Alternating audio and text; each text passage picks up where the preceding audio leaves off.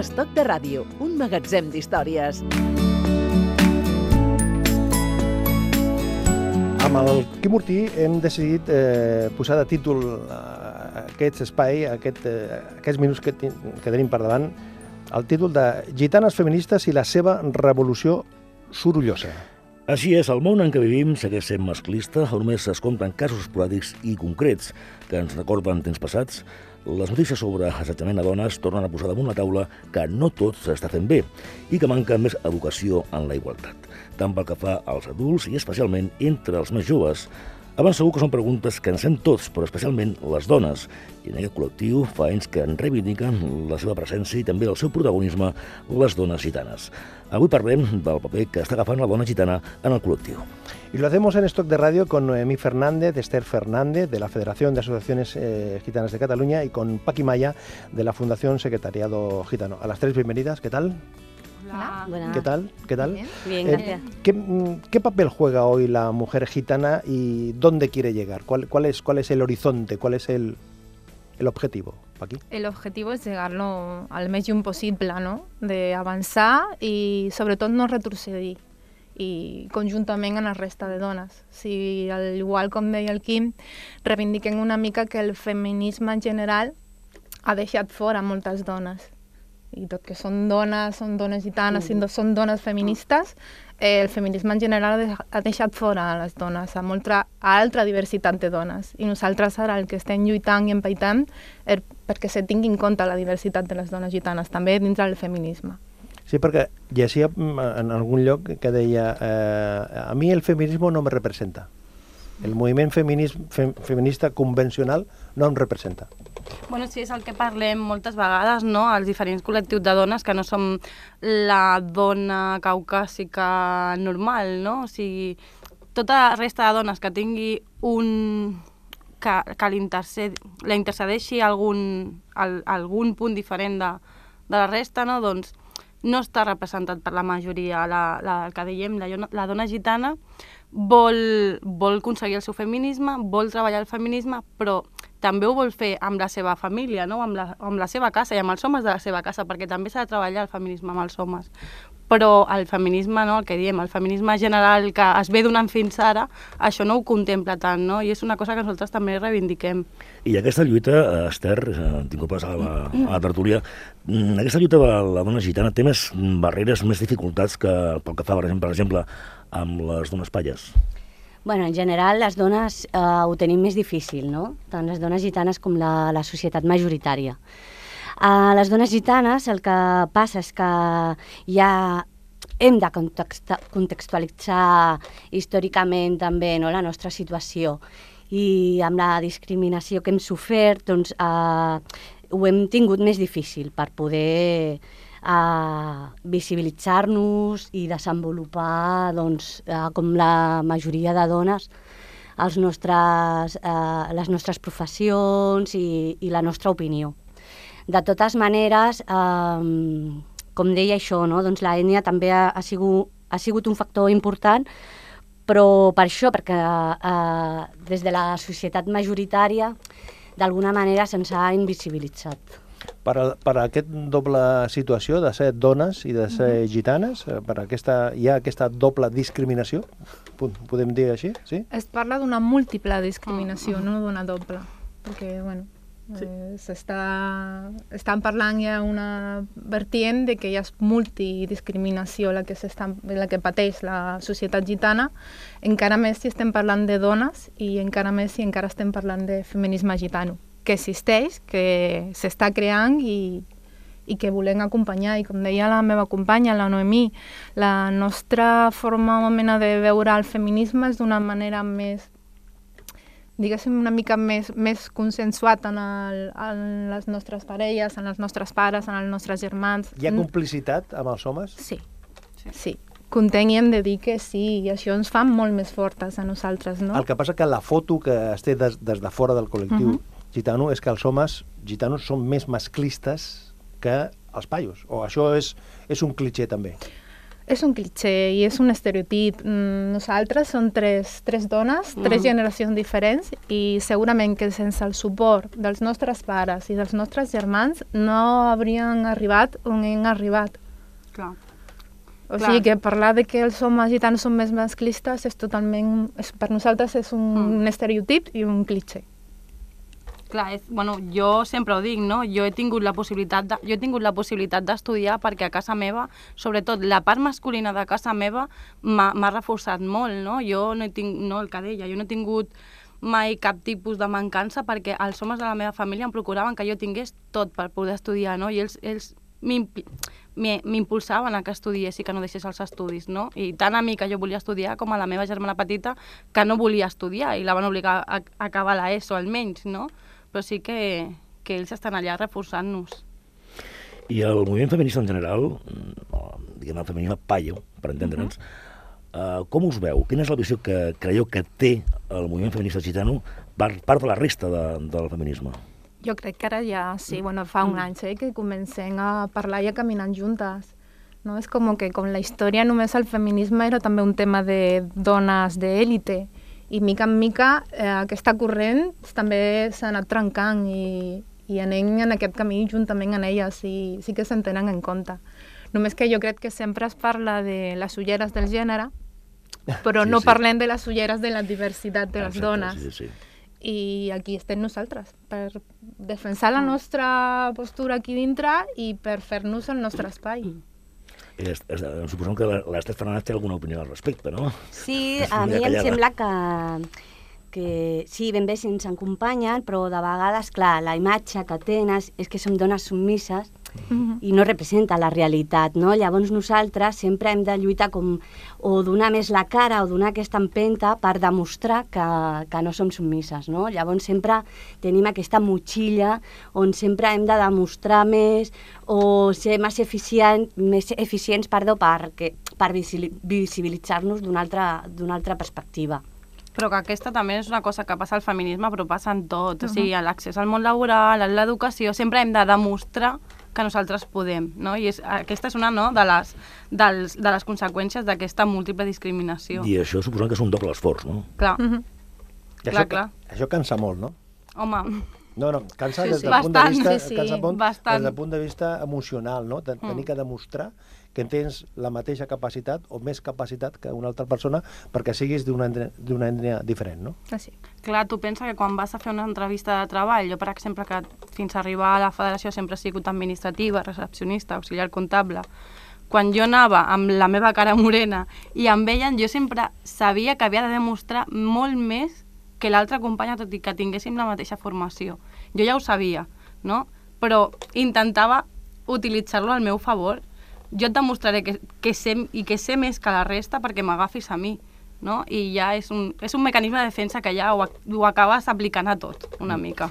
Hem parlat que eh, hi ha complicitat per part del, dels homes eh, de, del vostre torn. I mm, les vostres germanes petites, per dir d'una manera, com contemplen aquesta... O sigui, la generació que ve després de, de vosaltres, com, com contemplen aquesta, aquesta circumstància? Positivament i avançant en nosaltres. Amb no naturalitat. Sé, amb molta Sí. naturalitat. Sí, nosaltres ja hem arribat fins a aquest punt, no?, de poder Mm. dir obertament de que poden ser dones, poden ser feministes. Això ja és una cosa que a casa ja està molt més contemplat i que assoleixen molt millor les nostres germanes més petites. Ho tenen més normalitzat i llavors, Sí, sí. bueno, contentes, clar, i a per totes. Abans comentava la Noemí que a l'hora de buscar feina, de trobar feina, doncs, eh, doncs eh, l'esforç és doble, no? Mm, Noteu que encara hi ha algun cas concret de racisme? Sí hi ha racisme, sí encara? que I no hi ha, concret. I, i no I concret, no és molt concret. generalitzat. Sí? O sigui, penseu que mm, quan truques a un organisme públic et miren diferent molts cops. De fet, el passat divendres a la feina em vaig barallar amb una dona perquè no entenia certes coses d'uns titulars de dret que venien a la federació. Mm, quan vas a llogar un pis et, et passa també, quan estàs buscant feina et passa, quan vas als serveis mèdics et passa, quan vas... és un dia a dia. I el problema és que la gent ho acaba acceptant com si fos normal i, i ho veu com normal. I, i ja diu, bueno, mm, que em parin a, mi amb el metro o que em parin a mi amb el cotxe és normal. Que a mi em mirin malament ja és normal, no? I, i aquestes coses fan que ens, la gent es tanqui una mica més i no acabi fent servir no, el, el, Els les recursos. coses, els recursos que tenim al nostre abast. Però no Per només passa en el món laboral, és que en el tema de l'oci estem Mm. igual. Mm. Si sortim de compres, al igual jo us puc passar una mica més desapareguda que la Noemí, no soc tan morena, però si vas amb les meves germanes jo som un punt de visió perquè el de seguretat vingui d'enrere nostra. No sé, i fa, també fa tot l'acompanyament al centre comercial, sigui el que sigui. I això a, a data d'avui encara, encara ho patim. I què és el que falla? Perquè al, al, al segle XXI encara mm, estem en aquesta circumstància. Perquè, en teoria, la gent, la gent té més formació, la gent té més coneixement, uh -huh. els mitjans de comunicació haurien d'informar amb una foto molt oberta, el món de l'entreteniment, les pel·lícules, eh, etc, etc, etc, etc. Què és el que està fallant aquí? Jo penso que l'estereotip eh, en l'imaginari col·lectiu de la societat majoritària ha quedat marcat per, per la visió del gitano, del gitano que no vol treballar, del gitano que, està, que és un criminal, del gitano que, que no vol millorar. Tot això ve donat també pel context històric. Llavors, eh, ha afectat a, a totes les nostres àrees, no? a tots els determinants socials, a la visió que la resta de la societat manté sobre nosaltres. Llavors, avui eh, la discriminació eh, és el, el producte, diguem, el fruit de l'herència dels conflictes passats que han hagut a lo llarg de la història, no? amb el poble gitano. Llavors, això, a dia d'avui, és, és una barrera que ens impedeix desenvolupar-nos normalment. Perquè sempre, doncs, això, no? Hem de, de demostrar que no som allò amb què se'ns associa. I què és millor, mm, trencar barreres o construir ponts? Jo crec que hem de, hem de construir ponts. Jo crec que el que hem de fer és, és bueno, conèixer-nos els uns amb els altres, no? I, i el, el principal problema, jo sempre ho dic, és que no se'ns coneix el poble gitano. No es coneix la nostra història, no es coneix el nostre passat, no es coneix la nostra persecució, les nostres limitacions. Jo, des de que estic treballant a la federació, conec moltes coses del poble gitano que abans no sabia. Per, per, però, mm, és a dir, no es coneix perquè no s'explica o perquè no... Perquè no s'explica. Perquè no s'explica. I potser perquè hi ha una intenció de que no s'expliqui, no ho sé ben bé, no? Però, per exemple, per què no s'estudia la història del poble gitano a les escoles si portem 600 anys aquí? Per què no sap res del poble gitano? No, sé, no sabem res de, la, de tota la quantitat de lleis que s'han fet en contra del poble gitano, no? Per assimilar-nos i perquè deixem de ser gitanos, per ser mm, com la resta de la gent. No, no, sap, no, no se sap res d'això, no se sap mm, bueno, la gran batuda que va haver-hi contra el poble gitano, no se sap res. S'invisibilitza S'invisibilitza. no, moltíssim qualsevol història. Per exemple, podem posar el tema històric de l'Holocaust i tothom coneix el que va patir el poble jueu, però no es parla de l'Holocaust que va patir el poble gitano, no? No es reflexa, no, no es comunica, no es transmiteix. I, per altra banda, per mi ara personalment també està la manca de la sensibilització, més de comunicació, formació de personal, més igual, cossos de seguretat, uh, metges, aquí hem de tenir, també hem de fer molta feina per trencar aquest Però estereotip. quan, quan qualsevol persona de, del conjunt de, de la societat eh, té aquesta visió o aquests conceptes eh, de, no, és que les, les, les dones gitanes es casen més aviat, els matrimonis són en, en una edat més, més temprana, la cerimònia eh, del, del casament té la, la seva variant, la seva singularitat, la manera de, de viure també quan es mor una persona de la família, aquests conceptes que no sé si es poden dir valors, però per la resta de, o per una part de la resta de la societat que manca informació, man, manca comprensió Manca una mica de tot. Manca de, tant comprensió com sensibilització però, i acceptació, perquè moltes vegades el que ens trobem nosaltres, com dones i com, o com població gitana, és que no s'accepta que siguin diferents. O si, per exemple, el tema del dol, no? Uh -huh. la gent ho rebutja sense tenir l'atenció de, o apropar-se i preguntar el per què feu això.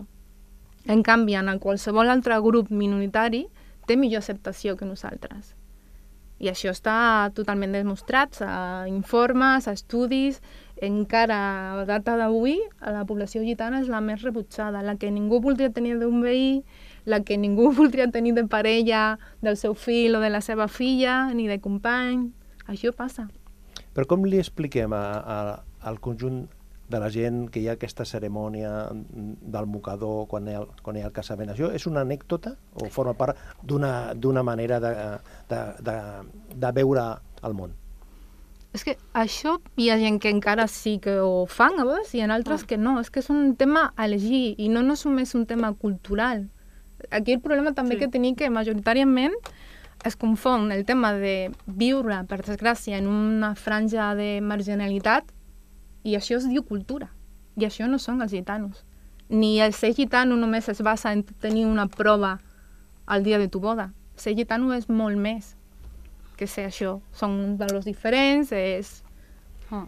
Sí, no, però que jo penso que també no, no és tan diferent de la societat majoritària, perquè tot això fa eh, no tants anys, no? La, la, les dones abans també ho feien, això, totes les dones, més o menys, no? També havien d'arribar verges al, al matrimoni... Demostrar-ho. Demostrar-ho, mm. no? I compartíem aquests valors. Amb jo... la complicitat de l'Església, que també certificava, entre cometes, això, sí. no? Clar, llavors no, no som tan diferents, no? Potser nosaltres encara mantenim eh, aquests costums, també per un tema d'aïllament, no? Potser nosaltres hem estat una mica més, més aïllats eh, de la societat majoritària, potser per, per tot el tema, eh, reitero, no? del, del context històric, històric, i potser nosaltres hem mantingut més aquests costums que la societat majoritària.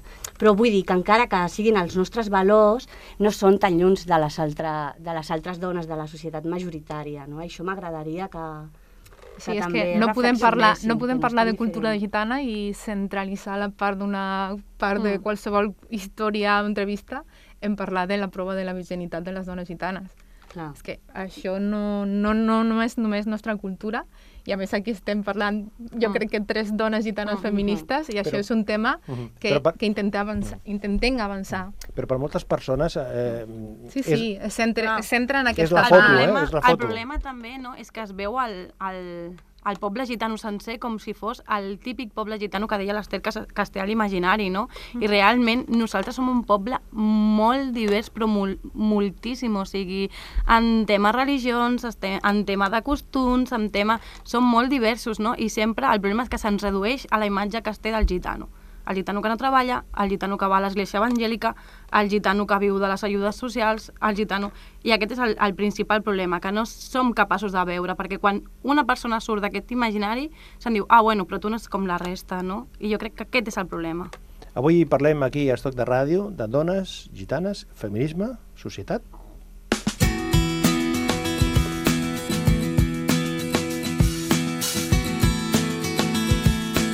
Estoc de ràdio, la vida quotidiana.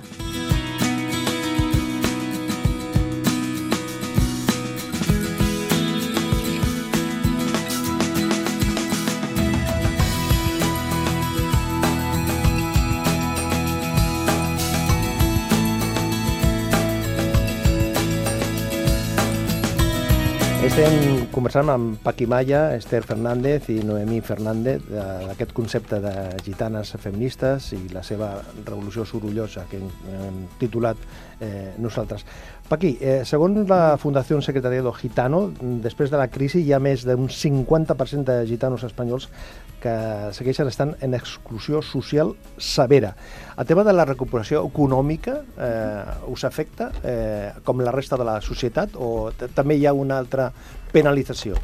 Heu de pensar que, per exemple, la, les, les dates que tenim de la tassa de l'atur en població gitana es tripliquen. O sigui que Eh, també el tema, no sé ara molt bé com dir-lo, el tema de com del circuit de la normalització, els primers que surten del circuit laboral són els gitanos. I qui més costa d'incorporar al món laboral també són les persones gitanes. Tot i així, que tinguin la formació o acadèmica o, o l'experiència per poder desenvolupar aquest lloc de, de treball. I quan parlàvem de, de crisi econòmica, de recuperació, les tensions socials eh, s'han incrementat molt degut a la crisi. Mm, hi ha hagut lluita de pobres contra pobres i d'immigrants contra gitanos? Hi ha hagut molta tensió en aquest sentit? Discrepàncies. discrepàncies. Discrepàncies. Lluita, vull sí, dir... sí, lluita, ent- ent- tensions. ent- T'entenem.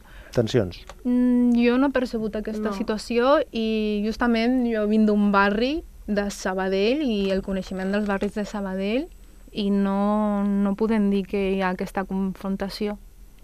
A nivell de complicitat o de comprensió, de realitat, de conèixer la, la societat eh, eh, per part de la societat del, del col·lectiu gitano, a Catalunya, si fem la comparativa amb la resta d'Espanya, estem en una posició diferent o és similar al que passa a Logroño, o al que passa a Madrid o al que passa a qualsevol lloc d'Andalusia?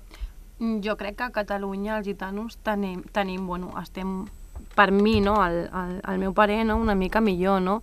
Penseu que a Catalunya en reconeix, el, reconeix la persecució del poble gitano molt abans que, que el, la resta de, de l'Estat, no? I també penseu que tenim a nivell, a nivell d'organització, no? per exemple tenim el Pla Integral del Poble Gitano, els Consells Municipals del Poble Gitano, no? i aquests són, són són, com dir-ho, són accions no, que es fan des, de, des dels governs no, i que realment favoreixen la, favoreixen la situació del poble gitano. I jo crec que en aquest, en aquest sentit estem una mica millor no, que, que la resta de, de l'estat espanyol. De fet, penseu que nosaltres encara no ens cremen les cases i no passa res, no? com passa, per exemple, a Andalusia.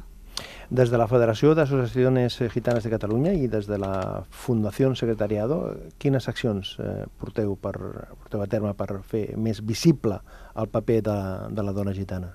Accions, vull dir, mm, plans de comunicació, jornades, actes de conscienciació...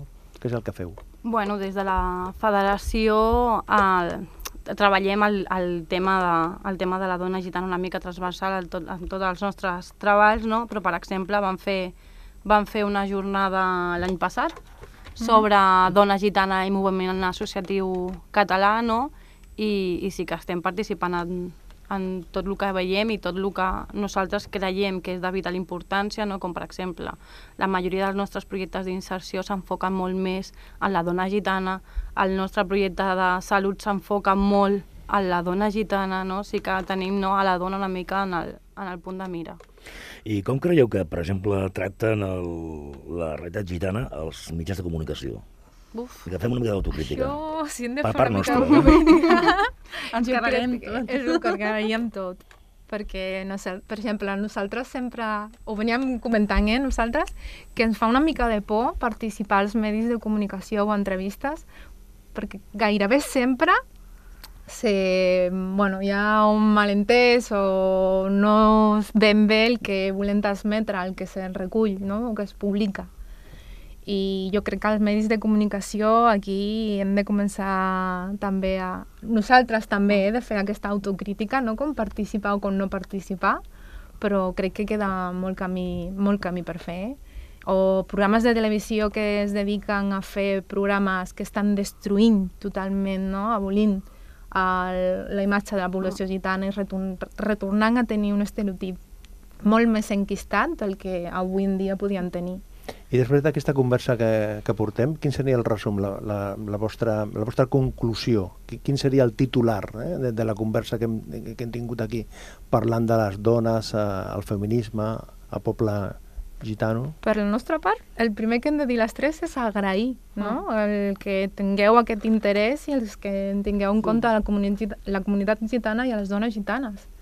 I jo crec que fent aquestes aportacions no? o fent aquesta mena d'entrevistes és com aconseguirem tirar endavant i trencar l'estereotip que, que, té, que té la població gitana. Avui ens hem apropat. Eh? Hem de fer més camí. Alba Molina. Filla de Lole i Manuel,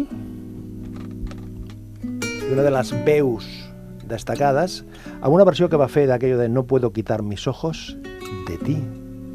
No puedo creer que es verdad Doncs eh, agraïm a les nostres eh, convidades eh, que hagin compartit aquesta estona amb nosaltres. Està buscant el paper amb els noms, sí, ja ho tinc. La Noemí Fernández i Esther Fernández, de la Federació d'Associacions Gitanes de Catalunya, i la Paqui Maya, de la Fundació Secretariado Gitano. Gràcies per compartir aquesta estona amb nosaltres.